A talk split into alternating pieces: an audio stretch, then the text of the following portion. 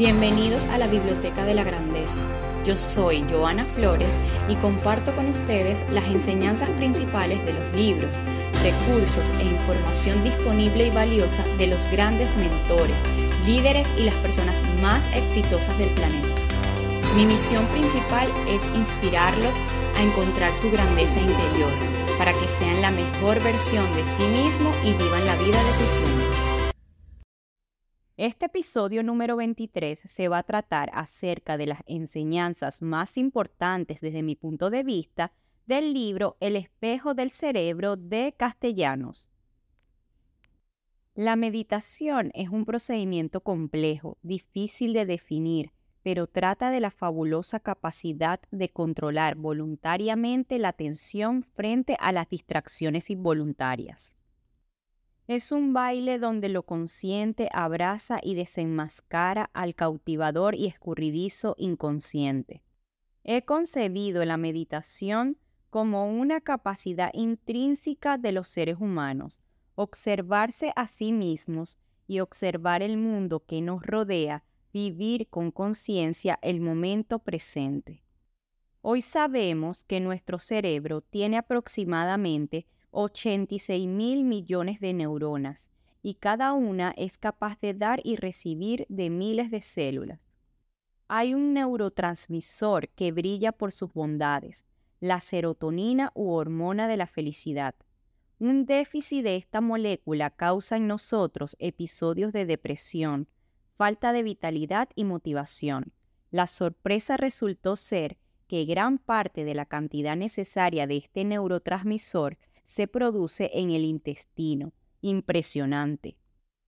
Así que el cerebro es como una red de por donde fluye la electricidad, que parece continua pero no lo es, que parece compuesta de unidades aisladas pero tremendamente conectadas, donde la distancia permite la unión, donde lo importante no es el individuo sino la conexión, donde la información pasa por todas partes pero no se queda en ninguna, y donde las funciones del cerebro están en todas las unidades y en ninguna a la vez. En el cerebro se han identificado cinco idiomas, delta, teta, alfa, beta y gamma. Y lo maravilloso es que las neuronas pueden hablar entre sí en diferentes lenguajes simultáneamente. En el cerebro humano no son tan importantes las neuronas, sino los grandes conjuntos neuronales. Una forma bastante intuitiva para explicárselo a los estudiantes consiste en dividir el cerebro en tres grandes bloques. La parte más profunda es la que corresponde al tronco del encéfalo, que como su nombre indica es la base del cerebro. La conciencia de algo va después, la respuesta corporal se adelanta. Encima del sistema límbico está la corteza cerebral como decíamos, es considerada hasta ahora la parte del cerebro que nos hace ser conscientes de la percepción. En ella se distingue la corteza frontal, que ocupa la parte del cerebro debajo de la frente, las temporales a los lados, la central en la coronilla y la occipital en la parte de atrás. El cerebro es el órgano que más energía consume del cuerpo. Mindfulness, traducida como atención plena, define la actitud mindfulness como aquella en la que se presta atención al momento presente sin juzgarlo. La mente es nuestra casa y puede ser el infierno o el paraíso. Si barres, barres, si lees, lees, si escribes, escribes, si sufres, sufre y si disfrutas, disfruta, pero hazlo, sé consciente, vívelo. La conciencia oscila entre dos puntos, el hacer y el ser. Lo ideal sería un equilibrio dinámico entre ambos estados, pero parece que estamos más tiempo en el modo hacer que en el ser. Una de las prácticas más habituales de meditación consiste en observar las sensaciones que nos produce la respiración. Meditar no es solamente respirar, consiste en llevar la atención sobre uno mismo. En esa estructura se encuentra uno de los núcleos más importantes para la atención, el locus coeruleus. En esa estructura se encuentra uno de los núcleos más importantes para la atención, el locus coeruleus. La respiración a través del locus coerulus activa los sistemas de noradrenalina que nos mantiene atentos y motivados en la práctica. Una vez preparada la atención hay que saber mantenerla. El cerebro aprende con el hábito. Para mantener la atención, la zona más relevante será la corteza prefrontal, dorsolateral, que llamaremos desde ahora CPF. Diversos estudios muestran la relación entre el aumento de la CPF y el número de horas que se practica la semana. No hay más truco, no hay atajos sin trabajo. Otra forma de hacerlo consiste en educar la respiración, esa gran aliada. Debe saber el lector que la corteza frontal es la joya de la corona en el reino del cerebro. Owen fue el primero en definir la corteza prefrontal, aquella región del cerebro que está justo debajo de la frente. La corteza frontal se vincula con la conducta individual y el comportamiento social. Es que la corteza prefrontal es la clave para interpretar nuestra conducta, para inhibirla en el caso de censura o para planificar las acciones en los casos convenientes. La corteza cingulada anterior, que llamaremos CCA, y que es una de las áreas más importantes en la resolución de este conflicto, tiene la importante función de hacer consciente lo inconsciente. La corteza cingulada da cuenta del cambio en el foco de la atención, pero en ese dar cuenta del estado mental hace falta un ingrediente fundamental, la idea del yo. Me he distraído, yo he pasado de pensar esto a lo otro.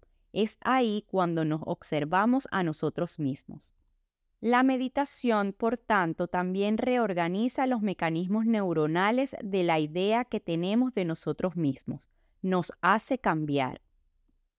Con tan solo pocos días de práctica de la meditación, la dinámica del corazón se enriquece, su forma de latir es más compleja y regulada. Era la prueba de que la meditación también permite moldear el sistema nervioso autónomo, la respuesta del cuerpo. La práctica de la meditación nos entrena a detectar la distracción, a identificar el estado mental en el que nos encontramos y a cuestionarnos si es el deseado.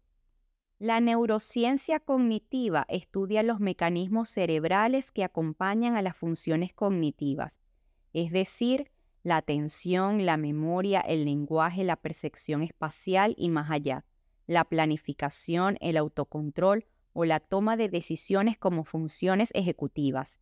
Estas funciones son la base de lo que definimos como inteligencia. El periodo refractario es el tiempo durante el cual solo somos, vemos y evocamos recuerdos que confirmen y justifiquen la emoción que nos secuestra. Los programas basados en mindfulness, una de sus bases es atender al momento presente sin juzgar, observar los pensamientos, sensaciones y emociones, vivirlos a la vez que se observan con distancia, ser actor y espectador. La meditación es un baile entre lo voluntario y lo involuntario.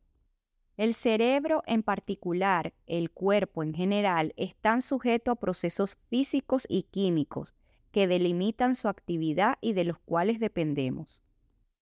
El cerebro requiere una transición durante el cual arrastra su estado anterior. Esto se llama inercia cerebral. Esa inercia nos ayuda a involucrarnos en una situación. Por ejemplo, favorece nuestra creatividad cuando llevamos un tiempo dando vueltas a una idea, pero también nos predispone a una respuesta equivocada si estamos sumergidos de lleno en una discusión. En neurociencia se dice que la dinámica cerebral presente predispone la respuesta neuronal futura, generando expectativas. El cerebro va a tender a hacer aquello a lo que ha estado acostumbrado. Si dejamos caer agua por un monte, ésta tenderá a recorrer el camino más profundo. Lo mismo pasa con la información que transita el cerebro. Tenderá a tomar el circuito neuronal más consolidado por el hábito.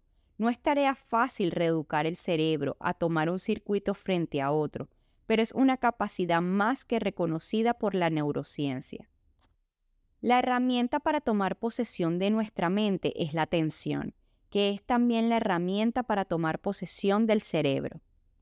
Haciendo una pausa de nuestro espacio, si estás en busca de los mejores servicios de limpieza residencial, comercial y postconstrucción en Miami, te recomiendo ampliamente KG All Cleaning. Síguelo por todas sus redes sociales y plataformas como KG All Cleaning y llámalos al 305-423-1307. 305-423-1307. El lema de este espacio es, el conocimiento es poder. ¿Y qué es el conocimiento y el poder sin acción? Absolutamente nada. Entonces, empiezas donde estés, empieza como estés, pero empieza ya. Gracias por escuchar mi podcast, suscríbete y nos vemos en el siguiente episodio.